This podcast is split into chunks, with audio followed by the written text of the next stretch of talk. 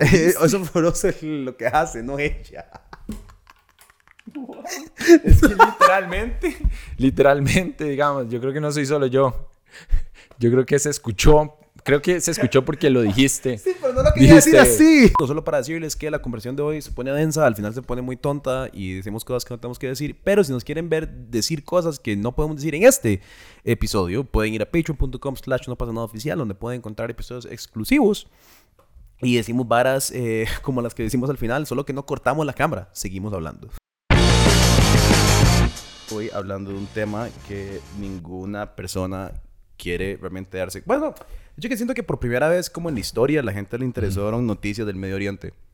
Ah, sí. Normalmente cuando sacamos históricamente tal vara en Irak, tal vara en Siria, la gente es como, me vale dos toneles. Creo que mucho es por el Sharia law de Afganistán que afecta un pichazo a las mujeres. Ma, eso me es que parece súper interesante que eso sea la vara como que despertó a todo el mundo cuando el Sharia law no es nuevo.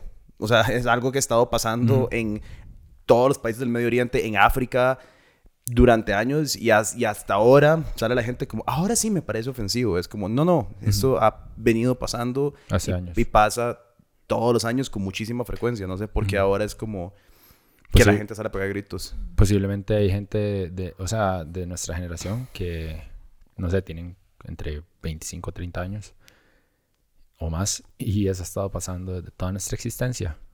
Literal, es que no hay... O sea, yo entiendo un carajillo, una persona como de 18 años, 17 años que tal vez no sea informado de política exterior mm, porque TikTok, ¿verdad? y bailes. Y ahora ven la vara y es como, hijo de puta, eso es lo que le hacen a las mujeres en los regímenes musulmanes. Y es como, sí, pero que alguien de 30 años ponga un swipe post como, es hora de actuar por las mujeres en Afganistán. Es como, ¿qué vas a hacer vos? ¿Vas a ir a recoger O sea, ya, ya pasó. Ya el momento como de intervenir en Afganistán ya pasó. Ahora el talibán tiene el poder del país y eso es lo que va a pasar. Sorpresa.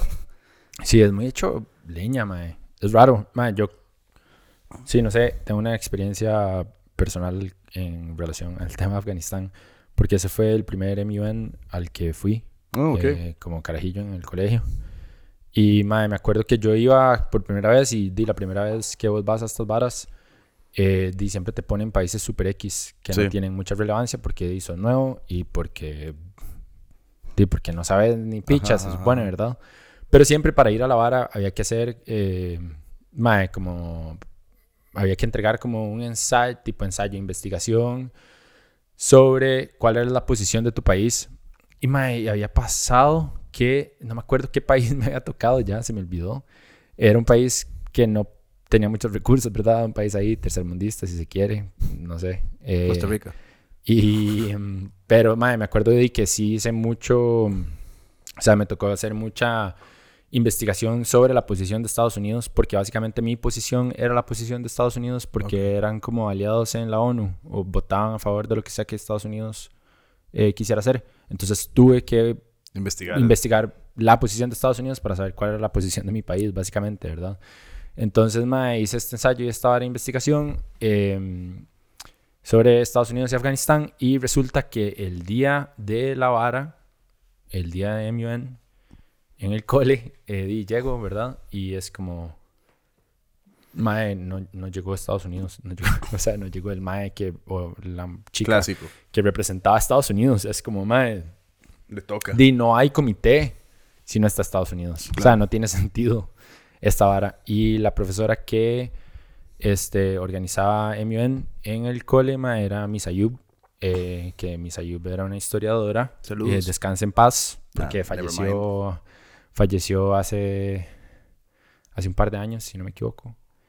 Eh, y mae, eh, Misayub, wow, mae, yo creo que es la persona que más me ha cambiado la vida, de fijo toda mi vida como profesora, como, madre, no sé, wow, no sé. De fijo hay dos profesoras que me cambiaron la vida, Misayub y mi, mi Ilse Guzmán, que fue mi profesora de literatura en el cole. Pero, mae, eh, a lo que voy con esto es que llega Misayub y es como, mae, eh, di, el mae de Estados Unidos no llegó. Este, y di, yo vi como tú, lo que vos entregaste, ¿verdad? De investigación sobre Estados Unidos y no sé qué, y me pareció que están, están muy tuanis. Eh, ¿no quieres ser Estados Unidos? Y yo, y mae, ok, sí. Y mae, fue muy loco, fue muy loco porque creo que tal vez eh, fue la primera vez que me di cuenta que me podía comunicar muy bien, tal vez de repente, eh, y que estaba muy enojado. No, tal vez no fue la primera vez que me di cuenta que estaba enojado, pero como... como Apasionado sobre Ajá, y como argumentando sobre la situación en Afganistán y toda la vara del opio. Mm. Entonces, mae, sí, eso, eso me parece muy loco, mae, porque di, obviamente es, di, he seguido como la historia y así. Eh, mae, en algún momento para mí era también muy evidente y muy loco cómo empezaron a salir después de los años mae, fotos de un pichazo de militares gringos como cuidando los poppy fields, ¿verdad? Como toda la planta del opio, que se me escapa la palabra en español, em, el opio. Mae, este, las plantaciones de opio, mae, eh, siendo resguardadas por un montón de militares. Y yo digo, mae, qué loco que Afganistán sea el mayor productor con un 90% de la heroína y la morfina y del opio que se cosecha en el mundo viene de ahí.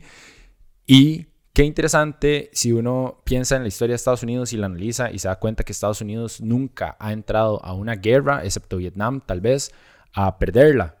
Siempre Estados Unidos entra porque sabe que va a ganar una guerra y sabe que eh, no solamente, porque es que ganar no es solamente ganar una guerra, sino es saquear un país, ¿verdad? O sea, como eh, obviamente la guerra es un negocio y obviamente, mae, si vos vas a entrar a una guerra que te cuesta millones de millones de dólares, mae, vas a llegar a recuperar eso, quién sabe cuántas veces. Y mae, en el momento en el que yo vi fotos de, de ese pichazo de militares, mae, eh, ¿verdad? Resguardando todo este pichazo de opio en Afganistán, para mí fue como evidente, como, hmm, mae, aquí algo raro pasa, mae. ¿Sabes? Sí, hay, hay, hay un billón de intereses. O sea, eh, es interesante porque es una encrucijada moral complicada. Porque yo creo que en el 2001, cuando Bush hace la invasión a Afganistán, ¿verdad? Y si vos decís, ok, ¿verdad? En el contexto, no han visto el video, lo importante, porque sale el domingo, espérenlo. Pero básicamente el contexto en el que se ataca a Afganistán es... Afganistán es un criadero de terroristas, eh, ahí se canaliza el dinero de un montón de otros países, que es importante mencionar esto, que digamos, Arabia Saudita es documento de la CIA, varas, pero realmente Arabia Saudita financió en gran parte a Osama Bin Laden, financió el, todo el movimiento que quita a los soviéticos de Afganistán y eso genera de toda la situación talibán, Al-Qaeda. Entonces, si vos decís, puta, bueno, si ahí, de ahí están saliendo, ahí tienen los campamentos, ahí está el entrenamiento, ahí está, vos sacás, derrocás al gobierno, matás al mae que causó el ataque, felicitaciones, congratulations, vuelves a la choza y se acabó. ¿Qué pasa? Dime que es un negociazo hacer guerra. O sea, es. Eh, dime, alguien tiene que hacer las armas y las balas y los tanques y. Eh, a mí siempre me ha hecho gracia que los conservadores sean tan pro conflicto y tan pro guerra. Bueno, de hecho que en Trump el mae era muy anti guerra y eso sí se lo doy. A diferencia de Hillary que siempre fue súper pro guerra. Raro esa vara. Pero bueno, eh, los conservadores han sido muy pro militar.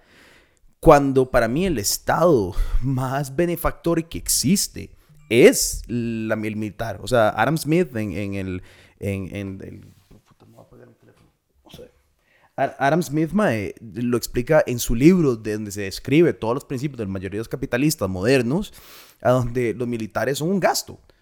Es un gasto, en especial en estas épocas donde, ok, sí, hay conquista de recursos, pero no es comparado a, no sé, antigüedad, donde vos llegabas y literalmente, o sea, las varas del piso. O sea, aquí hay que tener disimulado el, el, el, tráfico de, de, estas varas. Eh, si lo pensás, tenés un millón de, literalmente, creo que en Estados Unidos son más de un millón de personas que el Estado tiene que pagar por vivir, comer, estar y, y no producen nada al Estado. Entonces a mí siempre me ha hecho mucha gracia como que la la visión conservadora. Pero bueno, aparte de eso, dice Halliburton, que es la compañía de, del vicepresidente de Bush, eh, Cheney, ¿verdad? Y los intereses que ellos protegieron, generando trillones y trillones de dólares en gastos y el Pentágono, las cuentas famosas del que el Pentágono mandaba a pedir 200 aviones y el Congreso decía, pero ma, no los van a necesitar y después lo gastaban de todas maneras y, o sea, e, era esta fiesta durante 20 años y uno dice como, y sí, tenía que terminar. O sea, no, ahí no, no, pero del otro lado están estas realidades, como la realidad de las mujeres en el régimen talibán, las violaciones de derechos humanos, eh, que van a empezar a matar gente en las calles, que ya hoy hubieron dos bombardeos suicidas, donde hubieron ciento y pico personas. Puta, entonces es como, mae, qué complicado, ¿verdad? Porque ahora se va a desatar un infierno en Afganistán, es indudablemente. Eh, y, y qué, qué, dura posición, ¿verdad? Porque uno dice, sí, alguien tiene que pararlo, pero no se va a parar, entonces es como... Mae, sí, yo hoy, hoy, fue muy loco porque justo yo saqué las noticias y, ¿verdad? Una de las noticias era eso como ¿Cuál es la posición del Estado Islámico con relación a, ¿verdad? al talibán apoderándose de Afganistán? Y para mí es muy loco y me duele la cabeza pensar que el Estado Islámico y el talibán tienen una guerra entre sí, a pesar de que son sumamente estrictos y rígidos. Son ideológicamente, los dos son sunitas extremistas.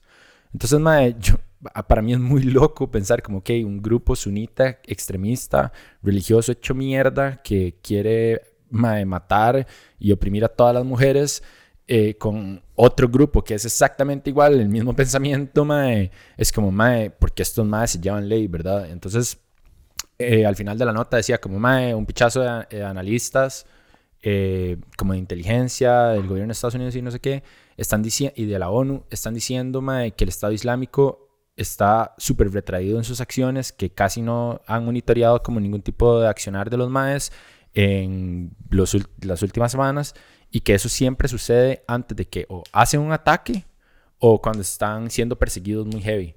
Y los MAES están diciendo, MAE, y creemos que es porque los MAES van a hacer un ataque porque el Estado Islámico y los talibanes no se llevan del todo y el Estado Islámico, MAE, pasa tirándole odio y hate a los talibanes. Entonces, MAE, es súper hecho mierda que saco las noticias, estoy breteando en el guion de Welcome Chepe, no sé qué, estoy, ¿verdad? En otras varas. Madre, me alisto, agarro mi carro, vengo para acá, llego para acá y Lauren me dice como, madre, ¿viste que hubo, unas explosiones de unos más que llegaron con bombas al aeropuerto? Y yo, madre, ¿qué? ¿Qué? Sí, es, es, que esa es la parte, ¿verdad? Como complicada de todo ese tema. Yo sigo a varios Navy SEALs en Instagram y ver las respuestas de ellos a esta situación es un poco complicada porque los maes obviamente deben tener sentimientos súper encontrados. O sea, vos vas, y en especial yo creo que un operador especialista que te mandan a perseguir como, ok, este mae es el que organiza como toda la vara. Porque es muy diferente, yo creo que a, ¿verdad? Como matar a un oficial de la SS versus matar a un soldado raso nazi. Un mae lo agarran, lo viste en un uniforme y lo tiran al frente. El otro mae es el jerarca maquiavélico planeando las varas.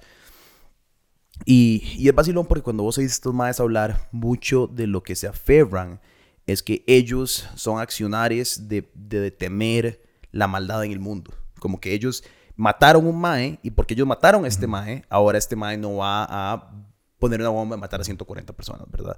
Y es muy fácil ver como la trazabilidad de esto, como en cierto momento en Afganistán hubo el deck of cards y era como que el king era este mae de Al Qaeda que era un hijo de puta que mató no sé cuánta. El J era el mae que mató a este y, y ahí iban el deck of cards toda hasta Osama Bin Laden, que creo que en cierto momento era Liz, hasta que lo mataron y después se reemplazó por otro mae.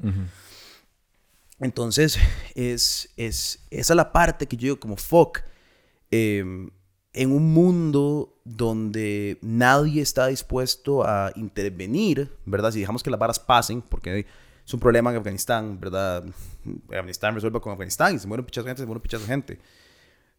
Qué, qué, qué, complicado que no haya nada que se pueda realmente hacer sin invadir un país o un país externo como que Estados Unidos sea arbitrariamente la policía del mundo y vaya y ellos decidan quiénes van a morir y quién no y quién van a... ¿Verdad? Y que últimamente el presidente de Estados Unidos sea el encargado de decidir el juicio y veredicto de todas esas personas. Es complicado, no sé, mae. Mae, para mí es muy irónico que Estados Unidos históricamente haya armado a los talibanes. Es como, mae, es un problema que usted mismo creó. Yo creo que lamentablemente, mae, y eso es algo que se repite en el mundo, creo que donde hay más conflictos, mae, han sido países intervenidos. Total. Ha sido como donde han llegado otros países a tener sus guerras proxy a despichar a esos países que entonces después quedan despichados, se hace un desvergue, es una población que queda con un resentimiento, llega, van a hacer un acto terrorista a Estados Unidos y entonces, ¿verdad? Eh, ¿verdad? Es como también Latinoamérica, es como, mae, ¿qué problema con la migración? ¿Qué es este speech? Ah, y ahí sí, weón, no estuviste jugando de policía del mundo, metiéndote en toda Latinoamérica haciendo desvergues, eh, peleando contra el comunismo y toda esta vara de la Guerra Fría, es como, di, mae, a Corea del Norte. Sí, sí, sí. o sea, mae, estuviste peleando una guerra ahí también, ahora hay un dictador ahí inamovible. Mae, sí, eso es, eso es como lo que yo, yo traté de hacer ese parentesco, es decir, como, mae, si a ustedes no les importa, porque sienten que es muy largo, no piensen que está tan largo porque es lo que vive Centroamérica. O sea, para mí los talibanes centroamericanos son las maras. para mí es exactamente lo mismo. Es un grupo que termina armado y de hecho si vos, ves la evolución de las maras y del crimen organizado en Centroamérica, viene mucho de que una vez que terminan los regímenes militares y tienes un poco de gente entrenada y un poco comandante y una estructura, ¿y para dónde vas? Queda un vacío. Queda un vacío y bueno, buenas tardes. llega algo siempre a a llenar ese vacío, mae, y di, mae, muchas veces es un desvergue. Y la violencia ya es, ya es parte de la naturaleza del país. Si estás consumido, es que ahorita que estamos haciendo en el poder, mae, y vos ves las historias de esos países y te vas para atrás y ves que la violencia ha sido parte intrínseca de esa nación desde su fundación, vos decís, bueno, y obviamente la violencia va a seguir, o sea, nunca han tenido una época de no violencia. Sí, di, Nicaragua. Por eso. por eso me, me vuela la cabeza también que, digamos, bueno, o sea, que bien que ahora se ha mostrado un interés por lo que sucede en Afganistán, pero para mí es muy loco, mae, que sacamos como este en el poder, que es básicamente un resumen de todo lo que ha sucedido en Nicaragua y las intervenciones estadounidenses en este país, que queda al lado nuestro y como, mae, no ha habido una respuesta real ante eso, ¿verdad? Estando tan cerca. Bueno, dos episodios de lo importante que entonces es como, y esto no, no, no, me estoy quejando o llorando por la vara, nada más. Mi, mi punto de vista es como, me llama la atención que ese sea el caso, digamos. Y nada más me recuerdo de nosotros estar aquí en algún momento hace meses hablando de cómo a todo el mundo le vale verga todo. Total. Realmente. Y como realmente no nos importa nada como sociedad. Di, es que es el ciclo de interés, mae. Ve, ve, la cantidad de atención que tiene hoy eh, el conflicto de Israel. Cero. Nadie está hablando. Ya los swipes se acabaron. Ya Palestina valió verga.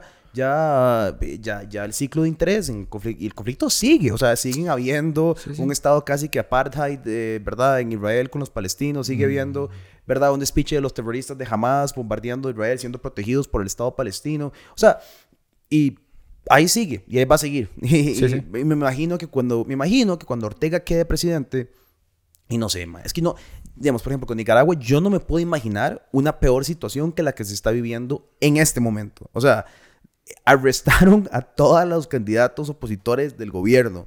Eh, para, para, que la gente que está escuchando y quiera un contexto, es literalmente como que hoy Carlos Alvarado se relance de presidente y manda a arrestar a Figueres, a Villalta, a Linet Saborío, y todos arrestados. Y que entre a Teletica y eh, aquí, que caiga aquí. quite todas las cámaras, mae, apague la vara, le prenda fuego a la vara. Nosotros dos arrestados. Y todo el mundo arrestado en la chorpa, un pichazo de prisioneros políticos, mae, y mae, a eso hay que sumarle que, que en las protestas hace años, en el 2017, hubo 320 muertos. o sea, que, se, murieran 320 estudiantes de la UCR. Sí. Eh, matados, asesinados en las calles.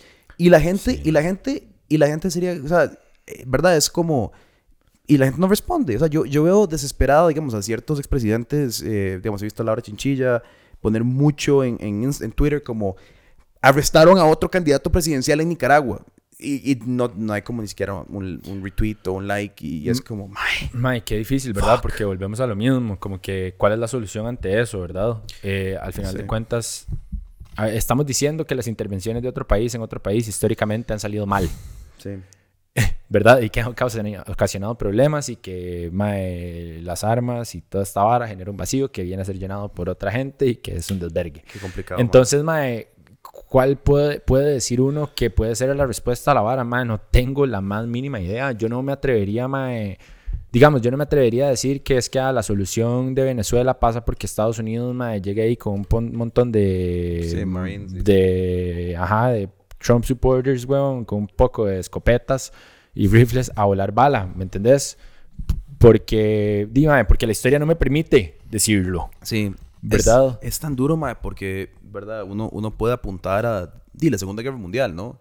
Lo que pasa es que yo creo que ahora no hay un miedo a que eso se, se expanda, ¿verdad? Creo que solamente, parece que China y Putin, Xi Jinping y Putin tienen el interés expansionista de sus gobiernos, pero creo que hay mucho interés interno para no hacerlo, ¿me entendés? Como que ah, sí. solamente, o sea, ellos mismos saben que meterse en ese despiche más bien sería como mover demasiado las aguas para la gente que les da la harina, para los billonarios rusos, para los billonarios chinos, ¿verdad?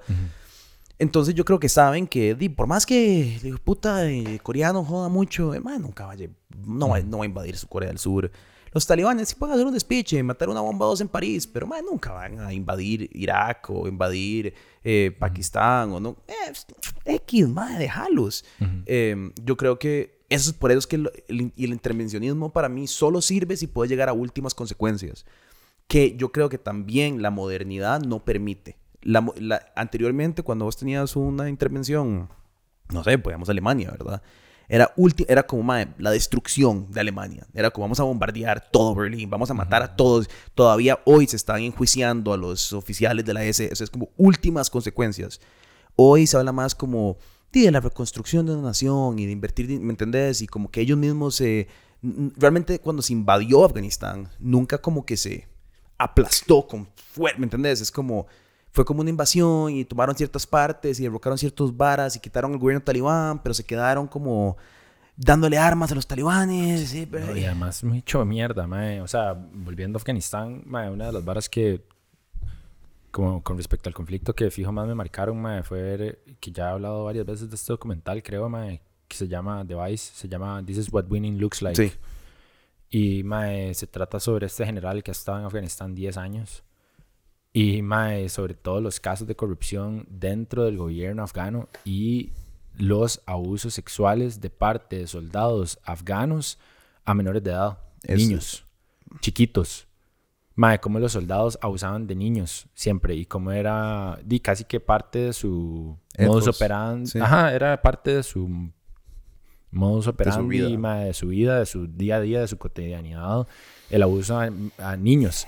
Entonces, como, mae, qué hecho mierda, qué torcido, qué deprimente, mae, que. O sea, el intervencionismo pasaba por entrenar a este ejército que estaba abusando de niños, que los mismos gringos sabían que eran corruptos para pelear contra el talibán, que al final de cuentas, mae, en 15 días se vino todo abajo. ¿Me entiendes? Es como sí, es que yo creo muy que, hecho picha. Y yo creo que ahí la culpa primaria la tienen el, todo este aparato militar que mintió.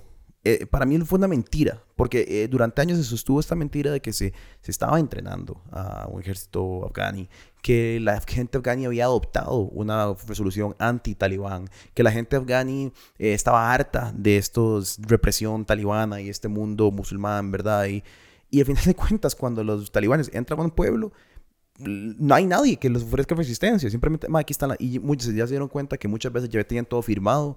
Entonces, el gobernador de una provincia, eh, los talibanes llegaron y le dijeron, aquí están las varas de los gringos, ahí están los tanques, ahí están las varas, por ahí, yo me llevo esta harina, nos vemos. Y, y, ya, o sea, ¿me entiendes? No hubo nunca una resistencia, no hubo nunca un, una reeducación eh, filosófica, ¿verdad?, de, de la causa antitalibana que fue la mentira que se empezó a propagar en Estados Unidos, que ellos estaban changing hearts and minds, que iban a reestructurar Afganistán, que iban a cambiar cómo el pueblo operaba, invertir no sé cuánta harina se botó a la basura, a la basura.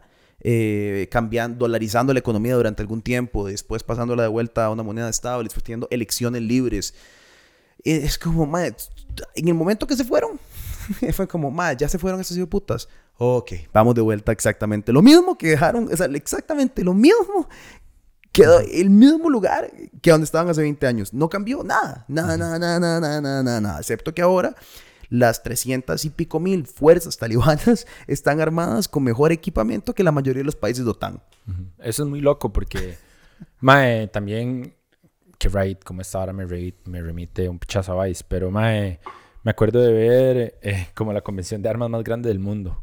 Ah. que se lleva a cabo o se lleva a cabo, no sé, en Jordania, que me hace mucha gracia, bueno, no me hace gracia, me llama mucho la atención que sea en Jordania y que sea en el Medio Oriente, donde llegan los proveedores de armas más grandes del mundo, que muchos, sobra decir, son estadounidenses, a vender sus armas a quien sea. Entonces es muy irónico y muy jodido, mae, pensar que todas estas guerras y todas estas varas, mae, además del intervencionismo, es como, mae, a los militares gringos les está o les cayó en algún momento, mae, eh, bombas que fabricadas por sus Mismas... compatriotas. Ajá. ¿Me entendés? Entonces es como... Y ahora más, mae. Entonces es como, mae, a ver, o sea, ¿qué? ¿Cómo?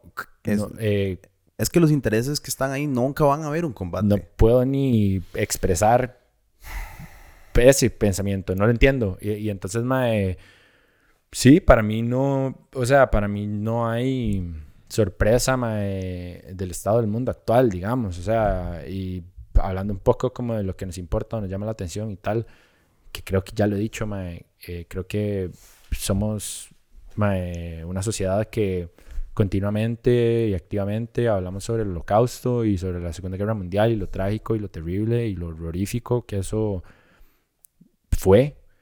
Eh, y al mismo tiempo, mae, ahí están los chinos con sus campos de concentración, ahí está Corea del Norte con sus campos de concentración. Y es como, mae, es, es muy importante eh, estar consciente de la historia y saber lo que pasó. Em, pero, ¿qué me decís de lo que pasa ahorita, mae? Es que esa es la parte, Eh, mae. Estamos muy distraídos, yo creo, mae. Y si uno... Es muy fácil, ¿verdad? Decir como...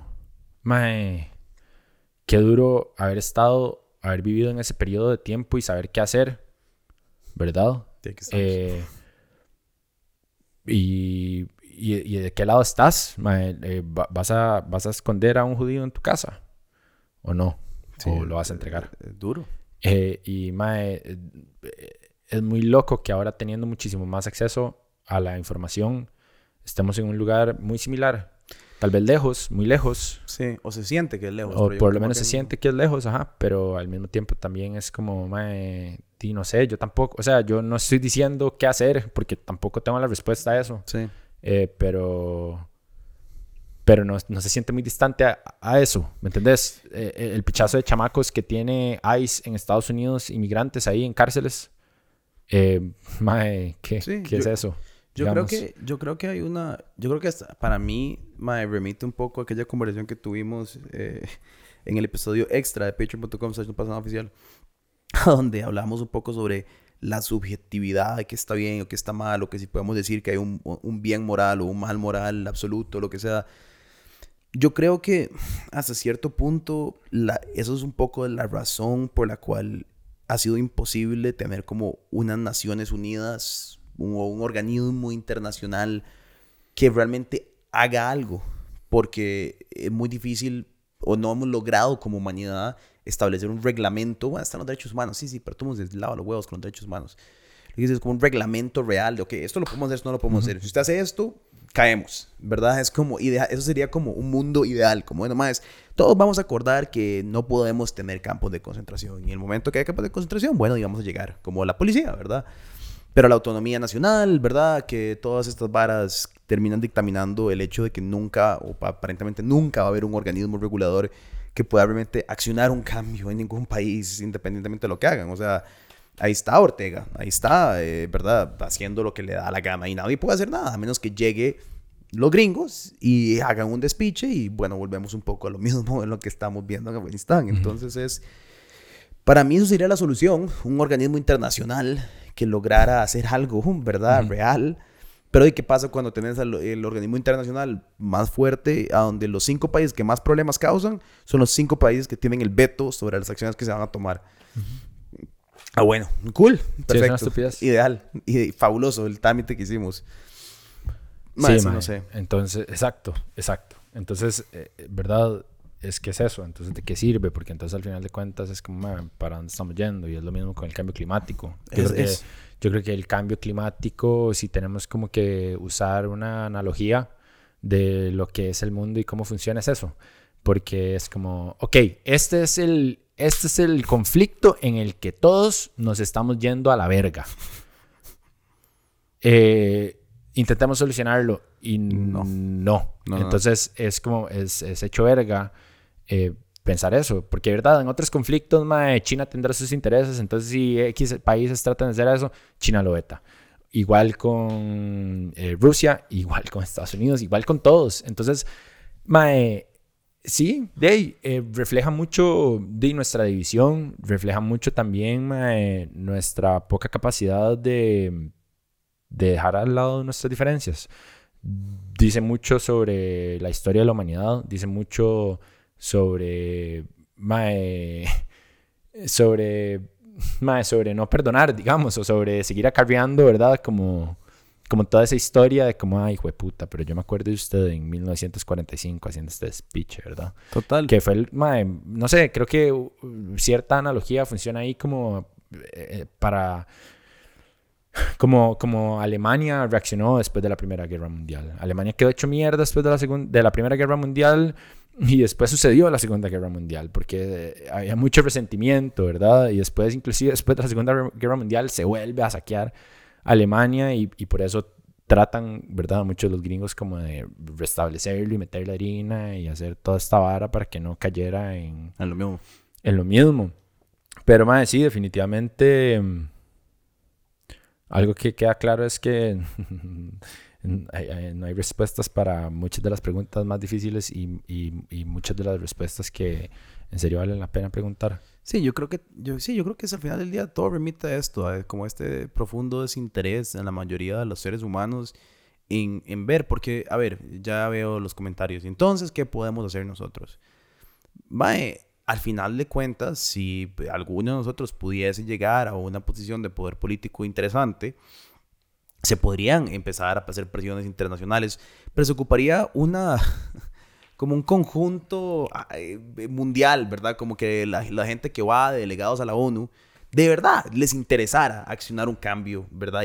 Y, hacer algo por el mundo y, y, entonces los presidentes de cada país, el Chile, hicieran algo. Y entonces, ¿verdad? Yo por eso me quito el sombrero con Joe Biden, mae. De verdad, o sea, el mae terminó la guerra interminable de Afganistán la terminó. La terminó eh, bien, la terminó mal, la terminó. Esta nunca, la terminó para Estados Unidos. Sí, bueno, sí, por eso. Pero, pero, pero, por lo menos terminó el, Salió, salió de Afganistán. Salió de Afganistán y terminó. No, y la, y la guerra externa, la guerra invasiva terminó. Y ahora veremos qué, qué conflicto se armará. Yo no creo que tenga mucho conflicto interno, honestamente. Eh, viendo que los talibanes lo menos que quieren es alborotar el agua ya tienen el país, lo que querían era el mando del país, ya lo tienen y ahora verán el mandato, si queremos vernos un poco de teólogos, eh, el mandato de ellos es esparcir eh, el Islam por el mundo y matar a todos los infideles, entonces no sé si eso será...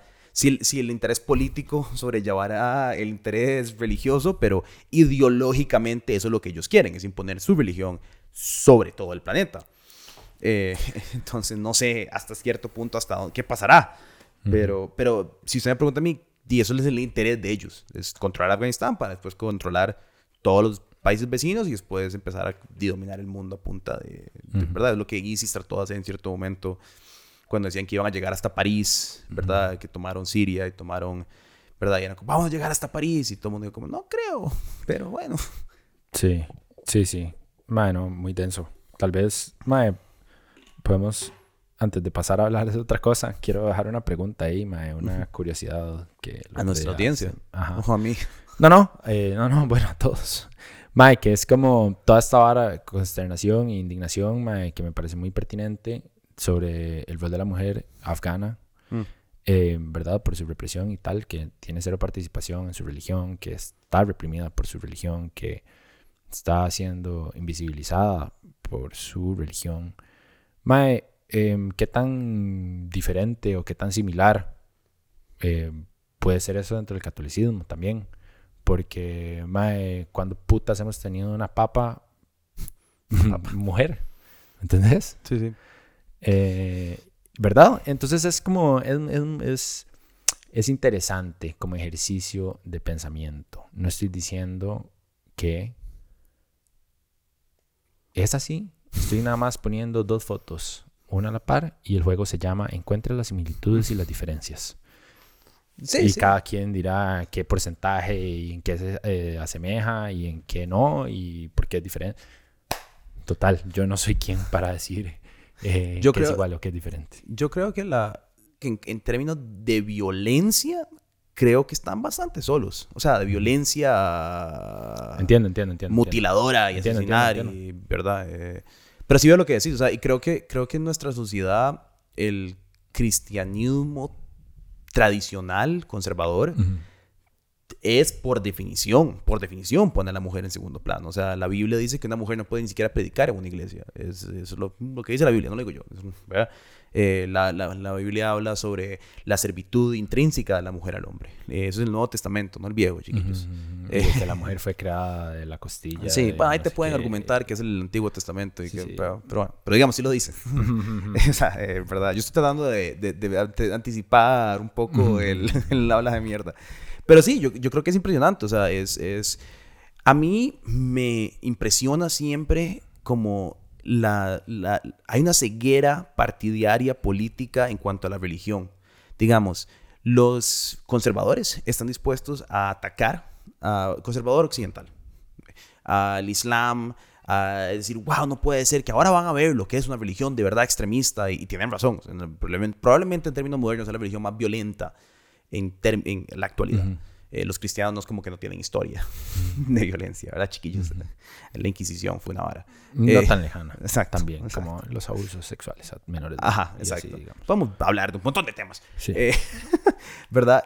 Pero obvian toda esa parte, ¿verdad? Obvian su propia historia, obvian su propia violencia intrínseca de la nación. Igual que me hace mucha gracia porque ahora veo un montón de personas de la tendencia de izquierda, progre, vamos a decirles, feministas, como toda esta vara, que si yo no mal recuerdo, la tendencia hasta hace muy poco todavía era como, ma, el burka es una expresión de la mujer en su propia, como expresión personal de su, es como, en, en serio, o sea,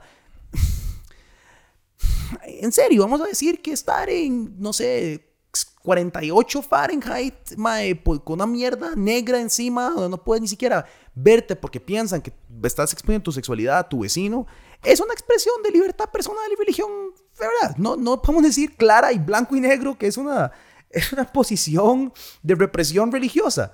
No sé, mae, es, me parece, pero ahora sale toda esta misma gente a decir, ¿Cómo va a pasar el Sharia law? ¿Y quién va a proteger a estas mujeres? es como, pero uno estaba defendiendo esta picha cuando no eran los, no estaban a cargo, pero cuando, cuando el, alcalde de París dice, mae, creo que los burkas deberían ser ilegales porque me parece que es una forma de opresión a la mujer y salen todos a decir, los burkas deben ser una expresión de la libertad intrínseca de la mujer. Y yo sé que me van a decir, ¿por qué está hablando nombre de las mujeres? Pero es que playo, mae, no sé, huevón. Pero es que playo, mae, no sé. Nada, me vale verga. Yo sí estoy estoy... Mae, eh, agarré mi teléfono porque quiero, mae, buscar una cita, mae, de Dostoyevsky que vi hace poco, que, mae, me resonó mucho con este tema. Sobre la tolerancia. Me pareció muy acertado. Hay una, yo quiero decir una que, que, leí una vez, que era como eh, un, pa, un pájaro enjaulado ¿cómo es? Un pájaro hablado no sabe lo que, no sabe lo, que, es volar. O piensa que volar es un crimen. Sí, ajá, ajá, ajá. Exacto, un pájaro, sí, exacto. Y, es como total. O sea, eso, eso, es, eso es lo que la, la, represión religiosa le hace. Y, y de nuevo, no, estoy, no, no soy una de las personas como islamofóbicas eh, que, que, está atacando al Islam. Yo ataco todas las religiones eh, fundamentalistas que se basan en su religión, porque ¿Sabes, ¿Sabes qué, A fin de cuentas, y yo esto yo lo digo en cuanto a los cristianos mucho, y, y mi propio desarrollo filosófico personal de mi religión, pero es como, no es que estos musulmanes son malos musulmanes, no es que un, un, judío ortodoxo es un mal judío, no es que un cristiano eh, que denegra a su, a su, mujer y la pone en segundo plano es un mal cristiano, o odia a los homosexuales es un mal cristiano. No, no, están fundamentados en sus textos religiosos y están siguiendo al pie de la letra lo que a ellos se les, se les dice que hagan. O sea, sí, de verdad, entonces siempre me hace como mucha gracia como esta visión modernista de la religión, revisionista de la religión, que dicen como, bueno, es que los, los buenos cristianos no, no ven así el mundo. Es como, pero estos no son buenos cristianos. Es que el buen cristiano es el que sigue el librito. Las reglas están ahí, ahí dice, ¿verdad? En Deuteronomos dice que tienes que matar a tu vecino si lo ves trabajando un sábado. Esa es la regla, o sea, es como ir a jugar fútbol con un bate de béisbol. Está jodido, está jodido, tienes que ir a seguir las reglas. Por eso cuando yo veo estos más en, en, en, en, el Medio Oriente haciendo este desvergue de crímenes contra, contra los derechos humanos, y es como, sí, pero ¿qué esperaban? Eso es lo que la religión le dice que haga. O sea, si vos llegas a un lugar donde nadie sabe ni leer ni escribir y el único libro que tenés es este y le dices, esto es lo que hay que hacer para ser una buena persona e irte al cielo. Y repita esto cien mil veces al día. Y lo que hacen, es que no, me pueden decir que no siguen el texto, es que eso es lo que hacen, es lo único que estudian. Siempre, es que es una verdad más que como un aside, porque siempre me da mucha cólera como este revisionismo de la religión para adecuarla a valores modernos es, ok, pero eso ya no es tu religión, eso está haciendo un Martín Lutero, estás cambiando la vara para pegarte a lo que vos querés ser. es un profeta. Exacto, o sea, y, y, claro, a ver, hay personas que pueden tergiversar la vara para hacerla peor y como alimentar una cierta creencia. Pero si no tenés en qué fundamentarte, o sea, si no, si no hay nada, no hay ningún texto que dice que un mártir se va al cielo y tiene 27 vírgenes, ¿verdad? A menos que vos lo escribas, no puedes decirle a nadie que se vaya a suicidar en nombre de, de, Mahoma. Entonces, no sé, como que esa parte siempre me ha molestado, y, en todas las religiones, no solo en la musulmana. Por supuesto. Como este revisionismo histórico lo que dice el texto para pegarte a unos valores modernos y hacer la religión valer hoy en día. Es como, no, mijito. Ahí dice lo que dice. ¿No te gusta? Bueno, entonces no sos de esa religión, sos de otra vara, pero no puedes cambiar el texto. Por eso desde los 1800 y resto, Nietzsche dijo, Dios está muerto. Y tenemos, ¿cuántos cientos de años ya de que eso se dijo? Porque este Mae hace mucho tiempo y posiblemente muchas personas antes de él se dieron cuenta que la religión para la humanidad no funciona.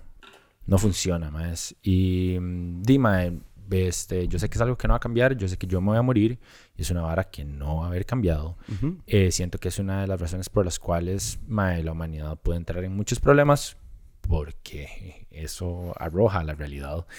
Y sí, volviendo a la vara de la tolerancia, la cita que te iba a decir, dice de Dostoyevsky. La, la, tolerancia llegará a tal nivel que las personas inteligentes tendrán prohibido pensar para no ofender a los imbéciles.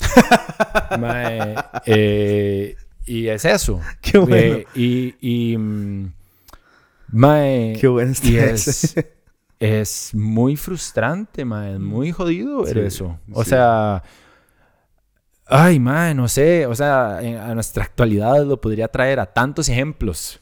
A tantos ejemplos de tantas cosas que suceden tan cerca de nosotros, que es tan cercano que ni siquiera quiero decir cuáles son esos ejemplos. ¿Me entendés? Eh, y ¿por qué, mae? Porque sí, porque ya, porque, mae, ya. Eh, a veces me da un toque tigre ser polémico porque además es muy fácil ser polémico en Costa Rica, siento. Y, mae, y no quiero, y no quiero generar eso. Pero, mae, eh, sí, mae, definitivamente, definitivamente, mae, eh, cada vez es más contradictorio, ¿verdad? Eh, se vuelve una, una paradoja rarísima. Es como, es como, creemos en los derechos humanos, ok, esta religión oprime a la mujer, ah, ok, pero ellos son libres de hacerlo. Entonces es como, wow, ¿a dónde llega la tolerancia? Entonces, o sea, estás tolerando ¿cómo, burka. ¿cómo, ah, bueno. ¿cómo, cómo, cómo, verdad? ¿Hasta dónde llega? O sea, eh, hasta en qué momento traza la línea en donde deja de ser tolerancia, donde deja de ser tolerancia y empieza a ser estupidez nada más. Sí, mae. Y, yo, y sabes que yo, yo lo, lo, entiendo a cierto punto porque, digamos, el movimiento pro-islamista en Estados Unidos nace del el vitriol que la derecha gringa tiene en contra, ¿verdad? Entonces, sí, salen todos estos rednecos de mierda a gritar en contra de los... Y, ¿verdad? Todos los islam, vamos a matar a ese de verdad, religión estúpida, y, ¿verdad? Se cagan en toda esta vara y hacen todos estos speeches, ¿verdad? Entonces, la izquierda, como respuesta a esto, empiezan a decir como, no, hay que aceptar todas las religiones, ¿verdad? Pero se van de right y empiezan a básicamente aceptar a una religión que contrarresta todos los valores en los que ellos se supone que creen, ¿verdad? El progresivismo no existe, no existe, no existe en el Islam. No hay cómo manejar el progresivismo. No es. yo tengo varios amigos musulmanes en, que conocí en Nueva York. Vos conociste a una amiga mía que se hizo musulmana por un novio que la obligó a hacerse musulmana. Y, y sí, ma, llegas a la casa y es como, bueno, usted empiezas a servir los platos y pongas a bretear en la cocina. pero ni siquiera es como, dale, sino que es como, es lo que te toca. Es la cultura, es la... Y creo que eh, ese es el problema de las religiones o el problema de, cualquier ideología. Mae, si, si vos no tenés un pensamiento propio, crítico, mae, te lleva puta. Sí. Eh, y nos lleva puta a los demás. Este, entonces, mae, sí, em, independientemente de cuál sea el contexto. Obviamente se facilita la adoctrinación de las personas en contextos vulnerables, en donde te mataron a tu familia o no tienes nada, ¿verdad? Y lo único que tenés es religión, religión, religión. Eh, pero al mismo tiempo, mae, eh, si en tu vida no te preocupaste mae, por hacerte preguntas, mae, por realmente interesarte como, mae, qué putas está pasando en el mundo, qué es la humanidad, por qué hemos sufrido tanto, por qué no paramos de sufrir, por qué vivimos en conflicto desde el día uno, por qué la vara continúa, mae, cuáles han sido las diferentes sociedades y mae, grupos que han existido y por qué nada más no hay una respuesta a esto. Como que si en serio, mae, vos no te preguntás por qué vos como ser humano también sufrís y por qué nunca te interesó esa vara y por qué siempre estuviste, has estado y escoges todavía estar distraído de el mundo tan terrorífico en el que vivimos, mae, este, desafortunadamente, mae, es muy fácil caer en banalidades y en como, ah, es que me dijeron que los derechos humanos son buenísimos. Entonces, ay, mae, pro derechos humanos, como un imbécil, sin realmente cuestionarte la vara, sin realmente cuestionarte si estás siendo parte de un hijo de puta grupo que al final de cuentas lo que está generando es más división en el mundo, mae. Y, y, entonces es muy triste, muy triste, mae eh, que simplemente como seres humanos, necesitamos desarrollar nuestra identidad en torno a grupos y en torno a, madre, pertenezco a esto, entonces soy esto, entonces lo que sea que no sea esto es una mierda y me cago en el resto de la humanidad. Entonces, madre, no es solo con la religión, ¿me entendés? Pasa por todo, mae. Pasa por todo. Pasa por si te identificas con X partido político y defendes esa bandera a muerte, andate a comer mucha mierda, mae, porque no estás ayudando ni picha en el mundo, mae. Eh, ¿Y me entendés? Y yo, y mae, o sea, es que suena como que, suena como que si yo estoy hablando desde un hijo de puta altar moral y ético, mae, pues no, mae, yo también, yo también soy un humano y también le he cagado mil de veces y también tampoco posiblemente estoy haciendo ni picha para el mejoramiento del mundo. Pero con eso dicho, mae, para mí por lo menos es muy claro y estoy muy consciente de que simplemente, ciegamente, formar parte de un grupo a ciegas sea cual sea su puta ideología, mae, no sirve, mae, nada más nos está destruyendo más. Y eso es todo lo que tengo que decir. sí, yo creo que hay una... Sí, hay, hay, hay un momento en el cual estamos, estamos, estamos nosotros, por ejemplo, en una, en una capacidad eh, privilegiada de poder digerir, entender y tratar de cambiar nuestro entorno, porque yo creo que al final de cuentas, lo único que uno puede hacer es cambiar el entorno particular de uno, ¿verdad? Entonces, si vos tenés la capacidad individual de mejorar tu entorno y todo el mundo hiciera eso, pues bueno, el mundo sería perfecto, ¿verdad? No, no podemos, eh, me, hace gracia, por ejemplo, el PAC, eh, ahora, con el PAC, digo el PAC, es que tengo el PAC en la cabeza, eh, Carlos Alvarado y Epsi, ¿verdad? Salen a decir que quieren, van a aceptar en Costa Rica refugiados afganis. Y es como, qué bueno, pero ¿de qué estás hablando, mae? O sea, ¿de qué? ¿Con qué, qué, infraestructura? O sea, solo salir a decir eso, sin decir, bueno, vamos a poner tres charters que van a salir de Alemania, vamos a... no, dicen eso porque saben que posiblemente lleguen como 100 afganis. Pero nunca, exacto, y, y, lo importante es que no, no ponen un, una, un plan de infraestructura, ok, vamos a poner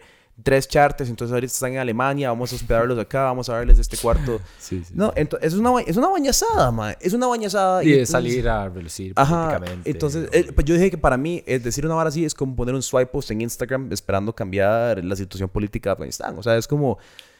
Es una, es una bañazada. Bueno, mae, no pueden ni siquiera tener refugiados nicas, vas a tener un poco refugiados afganis. O sea, métete en la vara, weón. ¿De qué, está, ¿De qué estamos hablando? Costa Rica no sé cuántos venezolanos desasociados hay y, y no, y estás abriéndole la puerta a un poco de mujeres afganas. No seas tan bañazo, madre, anda a cagar. O sea, y, eso es lo que quiero decir. La, siento que la mayoría del mundo opera en estos términos. Como yo pongo mi vara en Instagram y es como, madre, qué bonito, sí, de fijo, pero al talibán nunca va a ver tu cosa de awareness y tus 500, 600 seguidores de tu cuenta de Instagram, que son la única gente que va a ver esa vara, tampoco están en Afganistán. Y, ¿verdad? es como este círculo de varas. Yo hoy estaba hablando con, con, con mi, digámosle, mi padrastro, que trabajó mucho tiempo en Kabul y trabajó mucho tiempo allá. Y le hago, le escribo a Michael, Mae, ¿sabes algo? Como de, porque mae tiene un montón de amigos y contactos que todavía estaban allá. Yo me acuerdo el mae,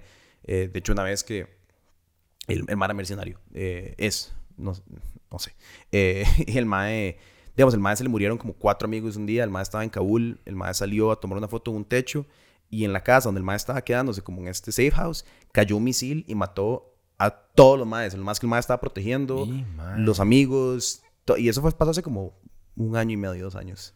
O sea, el mae literal lo que se quedó fue con la ropa que estaba usando. El mae se salvó por sac Por salir a tomar una foto. El mae tenía la, la, cámara, el celular y la ropa que tenía puesta. Y eso fue todo. Y eso pasó hace como un año y medio, dos años, mae. El mae... fuerte. Mae, sí, weón. Vieras, ese mae... Eh, y ese mae trabajó en la región durante un pichazo de tiempo. Y estuvo, digamos, el mae... Hizo muchas varas. El mae, por ejemplo, lo que además ahora como de mover harina. Entonces el mae, digamos, se montaba en en helicópteros y trataban de llevar harina a pueblos como a las afueras, pero obviamente los talibanes sabían que lo más está moviendo harinas, entonces el trabajo del MAE era como defender el helicóptero. Y entonces dieron de speech, mae. Bueno, pero bueno, hay historias. El MAE, de hecho, que rescató a un, a un periodista secuestrado por los talibanes. Él y otro mae se metieron a una base y sacaron a un periodista que es de CNN. Hay una historia famosa, puedo buscar el artículo, lo pongo aquí. En fin, y, y, estaba hablando con él, y eh, como tratando de entender como foco, o sea, qué perspectiva más interesante. Digamos, él que durante un tiempo trabajó con el, las Fuerzas Especiales eh, Inglesas, el SIS, y luego fue a bretear, como a bretear en el conflicto, como voy a trabajar. En el, hay un montón de varas que se ocupan, una infraestructura enorme y súper hecha picha. Y, y, lo que yo siempre hablaba con el MAE ahora y en veces pasadas es como el, el interés del occidente es tan mínimo comparado a el despiche que hay. O sea, no hay una representación en los medios, en las películas, en los libros, en los documentales, en, en nada que siquiera se asimile a la realidad que es estar on the ground en esa vara. O sea, me imagino, debe ser la vara más espantosa que hay. Dice, o sea, dice el mae que es como lo que él se imagina es estar en el infierno. O sea, que nada más es como imagínate, hay una parte, hay un stretch del aeropuerto a una, al Green Zone, que es donde estaban los gringos, donde desde hace tres años se tiene que ir en helicóptero. Porque es tan peligroso que no se puede ir en carro. O sea, no, no pueden manejar al punto que, porque de fijo alguien te va a matar. O sea, es, es como, es como, es inimaginable, madre, que vos todos los días salgas de tu casa y puedas ser torturado, asesinado, mutilado, eh, secuestrado y obligado a pelear, obligado a suicidarte. Mucha gente piensa que los, todos los suicide bombers son súper ideológicos. Muchas veces es como, dele o su familia se va. ¿Verdad? Entonces, cuando uno ve las fotos de la gente guindada de los aviones y cayéndose y muriendo, simplemente tratando de escapar, es como, mae, entendé que el nivel de desesperación. O sea, para guindarte de un avión y no sé, eso no es, yo no creo que no creo ni siquiera que es un acto racional para nada. Es simplemente decir, si yo me quedo acá, lo que me va a pasar a mí por quedarme acá es peor de lo que sea que me pueda pasar por guindarme de este avión. Eso, para mí, viviendo en este país, sentado en esta silla, en esta casa, es simple y sencillamente inconcebible. O sea, y creo que para, diré yo que 99% del planeta Tierra es inconcebible. Y yo creo que esa misma vara, y, yo entiendo a la gente que dice como, di, pero si no puedo hacer nada, es como, mae, podés hasta cierto punto darte cuenta de dónde estás y qué haces y usar esas herramientas para mejorar tu entorno de esa manera que vos nunca tengas que vivir eso. Porque para mí eso es todo lo que permite. Toda esa información nada más me da cuenta como, ok, veamos para adentro. ¿Qué, qué, qué, qué ideologías promociono yo? Yo promociono una ideología eh, idiosincrática religiosa. Bueno, vea lo que puede pasar. Yo promociono un, un, un gobierno autoritario. Bueno, vea lo que puede pasar. Yo promociono intervencionismo. Bueno, vea lo que puede pasar. ¿Verdad? Es, es, más una herramienta de aprendizaje que una vara que yo te digo vos, bueno, anda, metete. Nada vas a ir a hacer allá. O sea, si, nada vas a ir a hacer en ningún lugar. Pero veamos a los salvadoreños repitiendo su historia. Indudablemente, yo creo que cada día más se marca más el paso de exactamente para dónde van y por cómo viene, ¿verdad? Y, y, y, yo digo, bueno, mae, eh, Costa Rica va para elecciones. ¿Cuántos, ¿Cuántos candidatos hay? 27, no van así. Sí, un pichazo. Cualquier cosa puede pasar en un país desahuciado y desarmado y desilusionado con el gobierno actual. No, es que aquí no puede pasar. Todo puede pasar donde sea, sí. todo puede pasar donde sea. Los gringos invirtieron 2 trillones de dólares, 20 años, literalmente cientos de miles de vidas en cambiar la- el futuro de una nación y con toda esa inversión, igual quedó en la misma mano de antes. Todo puede pasar. O sea, el futuro de una nación se decide en 15 días. Y, perdón por interrumpir un segundo, solo para decirles que la conversión de hoy se pone densa, al final se pone muy tonta y decimos cosas que no tenemos que decir. Pero si nos quieren ver decir cosas que no podemos decir en este episodio, pueden ir a patreon.com slash no pasa nada oficial, donde pueden encontrar episodios exclusivos. Y decimos varas eh, como las que decimos al final, solo que no cortamos la cámara, seguimos hablando. Muchas gracias por el video. Que es como más rápido. y más reciente. Sí, bueno, y eh, hoy una de las noticias que hubo, aparte de lo de Afganistán, es que hoy en Rusia, otra vez, no sé cuántas veces se ha roto este récord ya de más muertes en 24 horas por COVID, pero ayer se murieron 820 personas en un día por COVID eh, en el país que tuvo la primera vacuna contra el COVID, porque la gente no se quiere vacunar. Y mae, eso es prueba, una vez más, mm, la condición humana y creo que a mí por lo menos me derrota completamente. eh, este, en cuanto a todo, no sé, como que me se, mu- se me muere un pedazo de mí. a mí me, me vuela la cabeza y me va a continuar volando la cabeza. El creer que uno sabe más por simplemente creer que uno sabe más. No hay para mí una explicación lógica de por qué uno creería que sabe más. No hay, no, yo no sé por qué. Eso se le ocurre a la gente pensar. O sea, es, yo no sé, o sea, yo no, no, entonces no puedo entender. Es como yo lo hablaba con mis amigos doctores esta semana y es como, mae, digamos, maes eh, me estaban comprando que la muchacha que le limpia la casa eh, es, no se quiere vacunar. Y ellos, ella limpia la casa de cuatro doctores. Y los cuatro doctores le dicen, por, porfa, o sea, como nosotros estudiamos esta vara, eh, somos médicos profesionales. Y ella es como, me voy a morir. Es- sí, pero de COVID. Mae, y es toda una vara. Y es como, mae, qué loco, qué loco que una persona, o y no solo ella, no solo una persona que limpia casa, pasa en todas las avenidas, en todas las estratos sociales, en todos los países del mundo, que una, una persona pueda pensar que sabe más que la gente que estudia esta vara. Es que no, Sí. no lo computa. Es como que uno llega al, al, al- a, o un, a, un, a un- llame a uno a un fontanero y uno le diga como, "Mae, así no se arregla el inodoro. Y es más, como, ¿usted sabe cómo arreglar el inodoro? No tengo idea. Ok, y entonces, ¿por qué me está diciendo como, es que yo creo que mejor? No, entonces, mae, eh, es que no hay un sentido común. Eh, y creo que más y más se evidencia, ¿verdad? Lo que la vacuna hace. Todos los días. Todos los días. Todos los días. Es como, mae, ¿quién está muriendo? La gente no vacunada. Y lo que me da más lástima a mí, que ahora hablamos ahora, es que, desgraciadamente, la vacuna no es perfecta. Sería ideal que la vacuna fuera perfecta, pero la vacuna no es perfecta. Y la razón por la que el virus no se ha muerto es porque mucha gente no se quiere vacunar. Entonces es como, bueno, mae, eh, mucha gente se va a morir innecesariamente infectada de personas que no se quieren vacunar. Digamos, ese es el caso específico de Estados Unidos, a donde todos los ciudadanos de Estados Unidos hoy tienen la capacidad de, vacunarse si les da la regalada gana. Más, por varios meses ya han podido vacunarse si les da la regalada gana.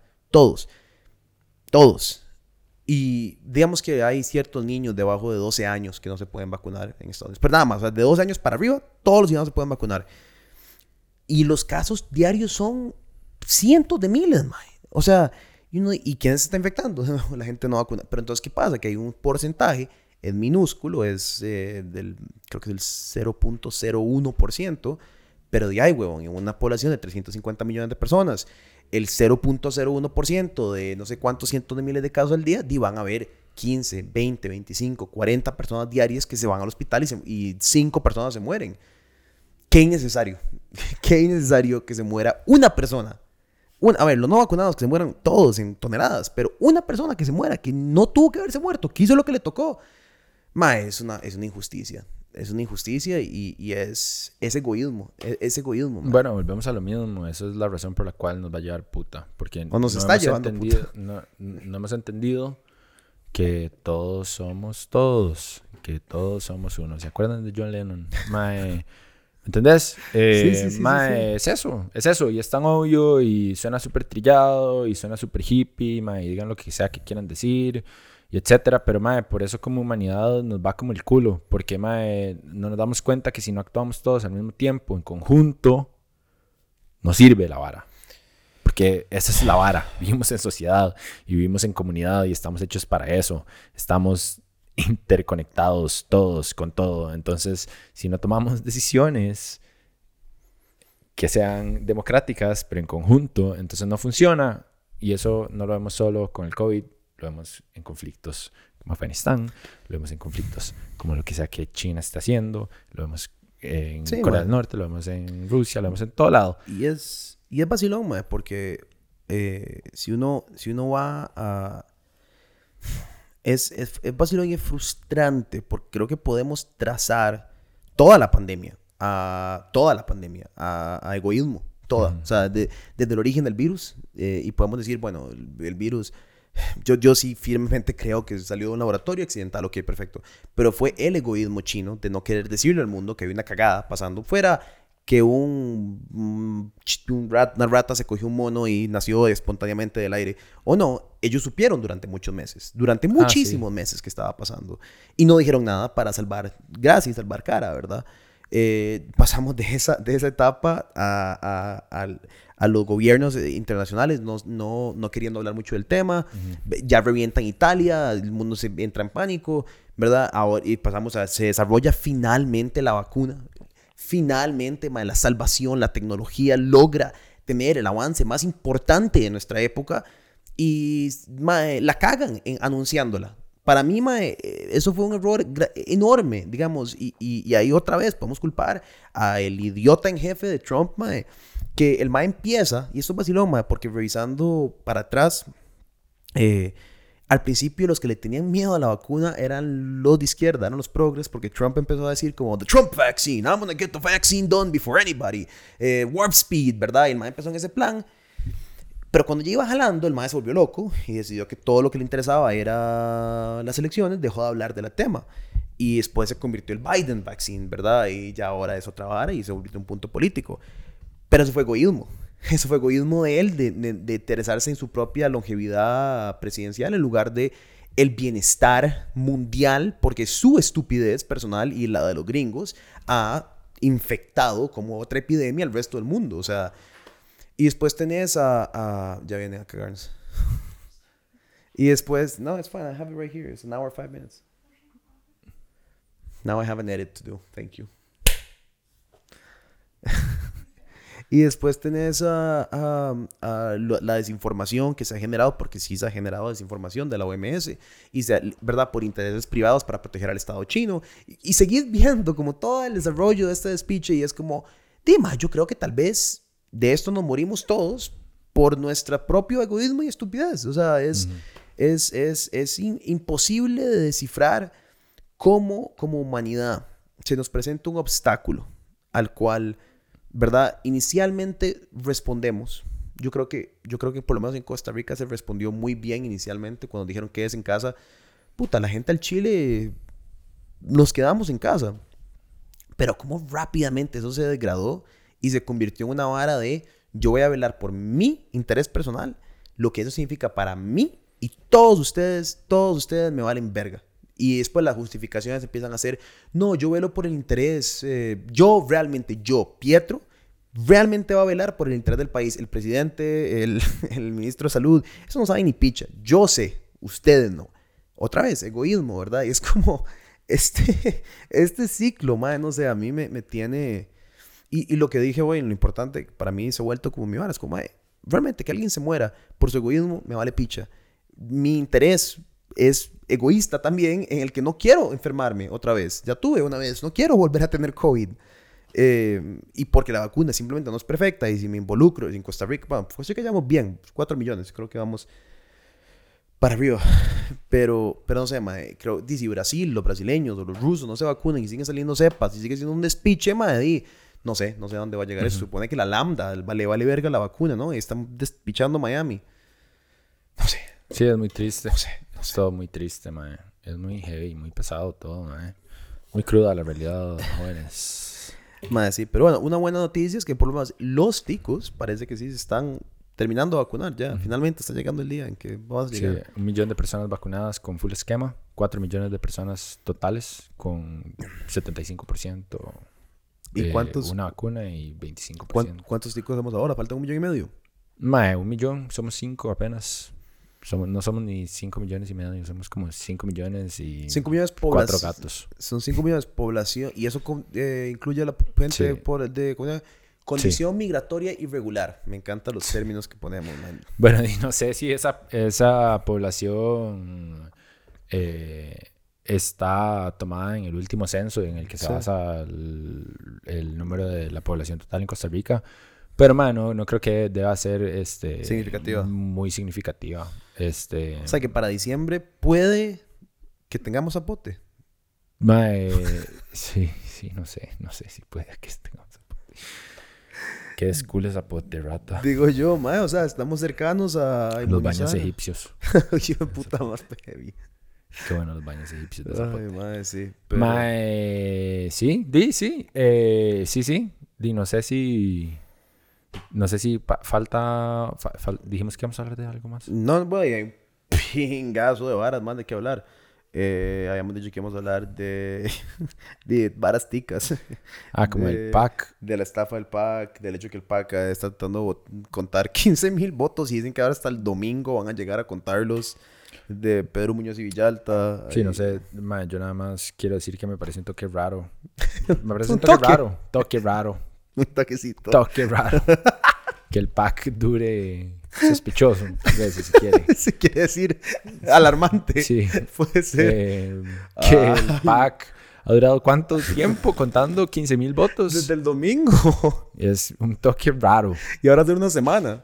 Es un toque raro que O sea, yo sé- tomándose tanto su tiempo. Qué, qué loco, ¿verdad? Que el PAC esté tan dividido internamente también. Como que no parece y no es tan evidente como otros partidos que son más grandes y que históricamente tienen más trayectoria y tal.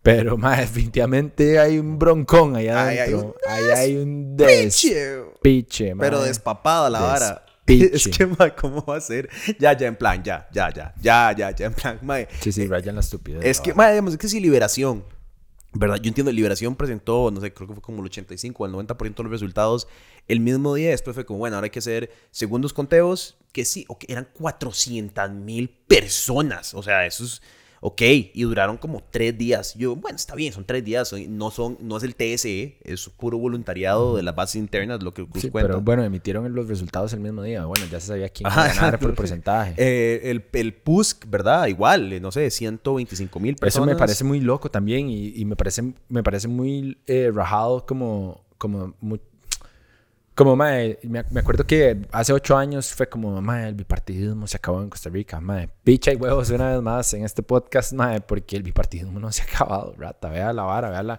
vea la cantidad de gente que va a votar a, a las elecciones internas de cada partido. O sea al PAC llegan 15 mil personas eh, y en los otros partidos llegan 400 mil 402.794 y en la del PUSC 123.000 no sé cuántas. que atribuirle un pichazo, que le un pichazo, Es como 50% al PLN de personas votando en contra de Figueres. Digamos que si quisieras, que me parece ridículo atribuirle 50%, pero ponele un 50%. Siguen siendo 200 y pico mil personas votando en la elección Sí. interna. O sea, eh, es un revergazo, sí. mae. Eh, Es, es, eh, mae, sí, a mí me vuela la cabeza también porque me imagino que de alguna forma mae, eso debe arrojar o reflejar un poco eh, de cómo es percibido el PAC en los Sí, y cómo ha sido percibido Puta, eh, en los que- últimos ocho años, mae. Pero es que mi opinión ya manda huevo, mae. O sea, es que. Fuck, mae. Yo. También es que, a ver, yo también es que no, no fui adulto en, en los gobiernos duraderos de Liberación o del PUSC, ¿verdad? Adulto he sido con el PAC, ¿verdad? Mi, mi, mi razonamiento adulto. A ver, Laura me tocó crecido y. Osquitar también, y digamos que. Pero, pero no era realmente como una persona que breteaba y tenía, ¿verdad? Mis varas ya, eso sí, los últimos ocho años. eh. Pero puta madre, es difícil imaginarse otro gobierno del PAC. O sea, es que. y yo No, que- mae, mae, después de tanto Ay, despiche, mae, mae. Y es que, es que, huevón, es que cuesta, mae. Y es que es, es, es que, y son estas varas. Pero bueno, para mí eso refleja, mae, que yo creo que Costa Rica, al fin de cuentas, escogió al PAC, no porque hay un pichazo de PAC lovers en Costa Rica. No. Mae, Costa Rica escogió al PAC porque simplemente mae, Sí, lo- estaba harto mae, de un montón de escándalos de corrupción y tal, que bueno, que ahora lo hicieron. Bueno, no teníamos una bolita del futuro para saber qué iba a pasar, ¿verdad? Pero bueno, en su momento, mae, eh, di, estaban cansados de tanto desvergue, No, los gobiernos, siempre, toda la corrupción de siempre, mae, eh, y, y además también, mae, eh, miedo de que, de que quedara simplemente otra persona eh, que claramente no está, sigue sin estarlo y nunca estará calificada para ser ser presidente de un país. Em, Eh, Fue el legítimo más, menos malo. es más, ni para ser presidente de un colegio. Eh, de una De clase. clase. Ajá, de la escuela. No, Clase. no, no está preparado y nunca lo va a estar. Mae, este, entonces, mae, verdad, es como fuck, pero también creo que ha sido un proceso de aprendizaje darnos cuenta, mae, que los escándalos de corrupción eh, de repente ya en este país no le pertenece a ningún partido político. Está, intrínseco en nosotros. Venimos así todos. Yo diría que la corrupción es parte del aparato gubernamental más allá que la doctrina política a la que se le corresponda. Al fin de cuentas, mae, lo- la mayoría de los escándalos políticos que hemos visto, mayoría de los últimos 20 años, han sido de instituciones más allá que de partidos. Ah, bueno, a ver, podemos hablar de, de, no sé, la estafa, el PAC, pero, pero realmente las varas contundentes han sido de instituciones que a fin de cuentas decía que algunos mandatarios son puestos por el partido político en país. Pero los puestos medios, lo- la- los más que llevan ahí 20, 30 años, 40 años, igual, loco, pero vale mucho la pena decirlo, igual en los entes privados. Los maes que llevan 20 o 30 años en jefaturas, en puestos medios, mae, que conocen a los mismos maes de puestos medios en las jefaturas del sector público, son amigotes y van ahí a, a La Bamba y a... ¿Cómo se llama el bar? El, eh, Campitos Bar. Hay que- ¿Sabe qué a sería todo una peda. Deberíamos hacer un podcast desde Campitos el Mae, el otro día un compa llega y me manda un mensaje como, y mae, este mae gastó 140 mil en La Bamba. Mae, La Bamba es eh, aquel, aquel ya cantina donde me Ajá. llevan los tatuadores cuando estaba grabando el Yo me docu acuerdo. del tatú. Que tiene la foto de Pilsen Mae, vieja. en La Bamba hay seis mesas, es un pichazo. seis mesas es un vergazo, en serio.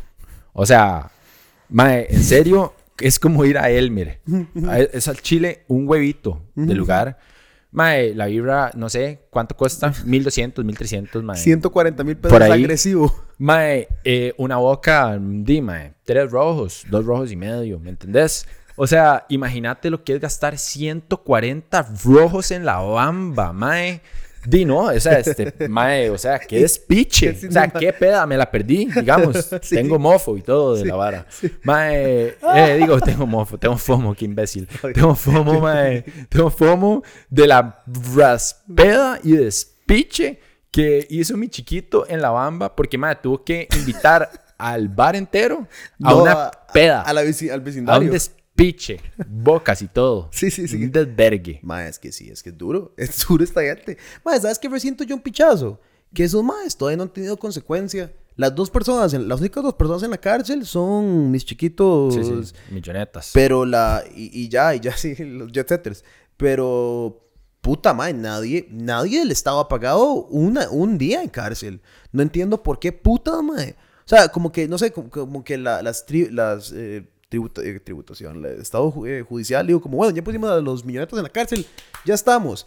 Pero, weón, todos estos hijueputas de, del COSEBI que se gastaron, digo, 140 mil pesos en la bamba y que impunes ante la ley, impunes y libres. 10 como los maes de la municipalidad de Grecia que lo suspendieron con goce de salario por cuatro meses. Es como, mae, ¿podemos dejar de suspender qué? a la gente con goce de salario? Qué? ¿Por qué la gente sospechosa de actos corruptos es suspendida con goce de salario? O sea, mae, si vos sospechás que yo me. Se, se pierde la cámara y, y, y, la única persona que estuvo aquí y que estuvo con la cámara fui yo y soy sospechoso de perderle, yo digo, y no sé qué le pasó a esa vara, mae, se la comió el perro, hijo de puta, yo no sé. Mae, y vos sospechás que fui yo, mae, sería rarísimo que yo que pagando. vos llegaras y sea, mae, ¿sabes qué? Voy a hacer una investigación. no pasa nada. Para ver qué le pasó a la cámara. Voy a, Y resulta que está enterrada en el patio. Y es como, mae, qué raro. Alguien hizo un hueco de 5 metros, mae. Enterró la cámara. Y qué raro, weón. Porque di, la única persona que estuvo aquí eras vos. Y el encargado de la cámara eras vos. Entonces, mae, te- déjame, déjame investigar a ver si Por te cuatro despido o no. meses.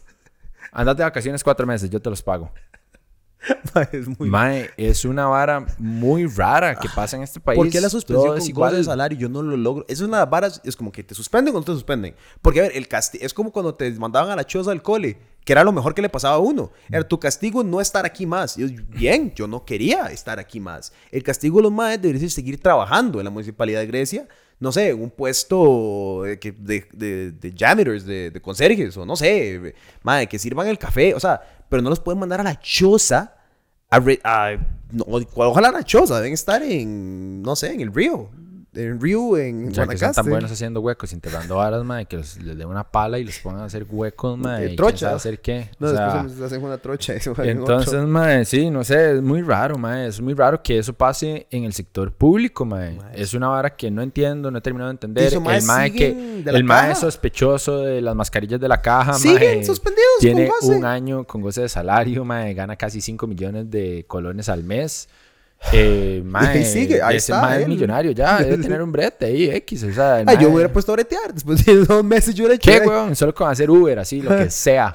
El mae ya. consultorías online para lo cómo que hacer sea, crímenes weón. internacionales. O sea, ¿qué? Mae, sí. Que a mí lo que me parece raro es que ningún candidato presidencial realmente lo veo enfocado en una temática anticorrupción. Ninguno. Nin- ninguno ha salido a decir como, digamos, eh, chi- bueno, lo único que está poniendo anuncios ahorita que he visto es eh, Valenciano con un millón de empleos. Mae, a mí esa... eh, Arbitrario a mí esa campaña publicitaria me dan ganas de yo lanzarme de presidente y solo para tirar, mae, voy a hacer, do- es más, ¿saben qué? 5 millones de empleos. Aquí los niños en este país bretean, me vale Todo. verga. El niño de dos días de nacido trabajando Empleado. en un call center. Eso es lo que yo quiero saber. No, de O sea, de mae, garrotero, de sí, ajá. Ese niño, ese niño de un día de nacido, vaya cobre esa deuda. A ver, papito. Quiebrele las rodillas así, hueputa. Mae, no pagó cinco rojos. Vaya, vaya, apuñálelo. Mae, Mae, ¿Qué campaña? y, la gente, y ese man en serio cree. Bueno, pero digamos, ok, está él. Qué fácil decir que las palabras son tan bellas. y, es como, y significantes. yo puedo decir lo que sea. Y esa es mi propuesta de gobierno. Es, mi plan de gobierno es una página, un millón de empleos, un millón cinco empleos. Es- Le gané a Carlitos. Está él. Está Eli haciendo yo anuncios de YouTube. Me han salido un par de veces, como con su Mac versus PC anuncios de, de ahora. Y ya. Esos es como los anuncios. Ah, bueno, y que Carolina algo que no se calla y sigue hablando como si ya fuera candidata presidencial hace rato. Y, y después ya, pero en campaña solo eso he visto. Figueres está calladito. Eh, que Cristianito, eh. Carlos está calladito. Todo el mundo está como, nadie dice nada. Y ellos como, man, tienen mucho que decir. O sea, yo estaría tirando mierda a palancas para todo lado. De quién sabe qué presiones internas. hay Qué raro, mae. Yo, bueno, yo creo, yo creo que la, la, la, la vara de Fabricio, la estrategia, si yo fuera Fabricio, sería no Mae, no decir ideas. nada. Sería- No hay pues es imposible, se me va a hablar eventualmente. No puede no hablar, es incapaz de no decir una estupidez. Pero, mae, piénselo, ese mae entre menos diga, me- es como Joe Biden. Joe Biden nada más no dijo nada como en los últimos cuatro meses de su campaña. El mae solamente salió los debates, lo llenaban de como adrenalina y le ponían un Ritalin y el mae como que decía... Y después ya, no dijo nada hasta que fue presidente. Yo creo que eso es lo único que lo puede salvar. De, pero el momento, pero mae va a salir diciendo alguna... No sé. Imbecilidad. Alguna- pues, por supuesto, Por supuesto. Es imposible. Es, es imposi- Parte imposible. intrínseca. de ser él. Esa Eh, es su esencia. Eso es lo que él es. Eh, sí. los debates van a estar cool, mae. Los debates van a estar cool. Yo, mae, pero, ¿sabe? A los debates van a llevar a todo el mundo. apaguemos ¿Sabe? ¿Sabe? Yo quiero saber, a los debates van a llevar a todo el mundo. No sé. No cabe en el escenario de Teletica. no, no, jamás. 27 personas. Nada más. Mae, yo creo que Gravy Moya ahí como, estoy de vuelta. Uy, mae, ¿viste que despidieron a...? Vamos a hablar de eso, ¿no? ¿De qué, quién despidió? A este Ay, mae. no, no, no, no, ya. Tal vez en el extra. Tal vez en el extra para los patrons vamos a de esa Pero no, no, no, mae. le tengo que enseñar un una le- verga. Le, tengo que enseñar un TikTok que hizo ese mae. Y se va a cagar de la- porque Qué hizo fuerte. referencia al tema. Esa semana no está volviendo Teletica. Después de lo que ese mae puso en redes sociales, ese mae no está volviendo Teletica nunca más en su vida. Sí, Ni nosotros tampoco. Bueno, usted volver, yo no voy a iniciar, no creo. sí. Qué fuerte. Pero bueno, eso fue todo, por hoy. Muchas, gracias. por ver. Vamos a pagar esto ya. Eh, mae, si no nos siguen en Instagram, por favor háganlo. Síganos en YouTube si no lo hacen también. Y si ya hacen todas esas cosas, mae, los insto a apoyarnos en patreon.com slash no pasa nada oficial, donde nos pueden ayudar a partir de 3 dólares mensuales. A partir de eso nos pueden ayudar con eh, montos más eh, generosos, si gustan. Eh, pero sí, mae, buena nota, muchas gracias. Y nos vemos la próxima. Ay, Dios. Ay, mae, qué estúpidos. Santísima Cristo.